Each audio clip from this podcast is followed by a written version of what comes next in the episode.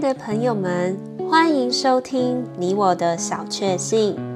今天要和大家分享的小确幸是：先调正中音。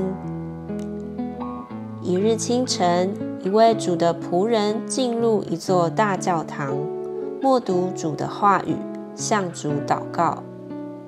不久，听见大风琴那里传出琴声，先是单音，再是一句。后是一首，他就走到大风琴那里，看看声音从何而来。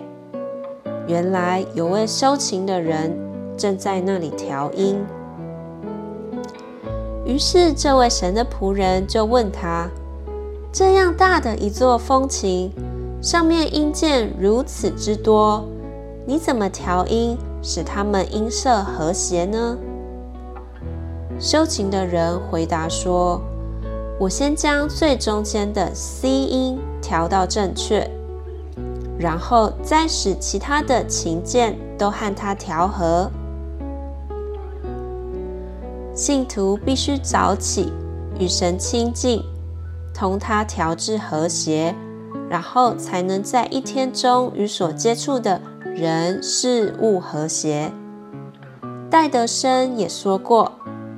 哪有先开音乐会，然后才调和乐器呢？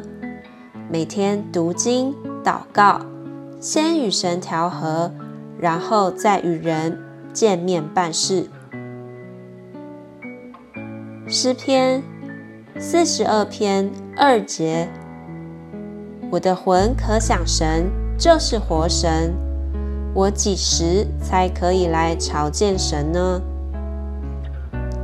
Song 42:2 My soul thirsts for God, for the living God. When will I come and appear before God?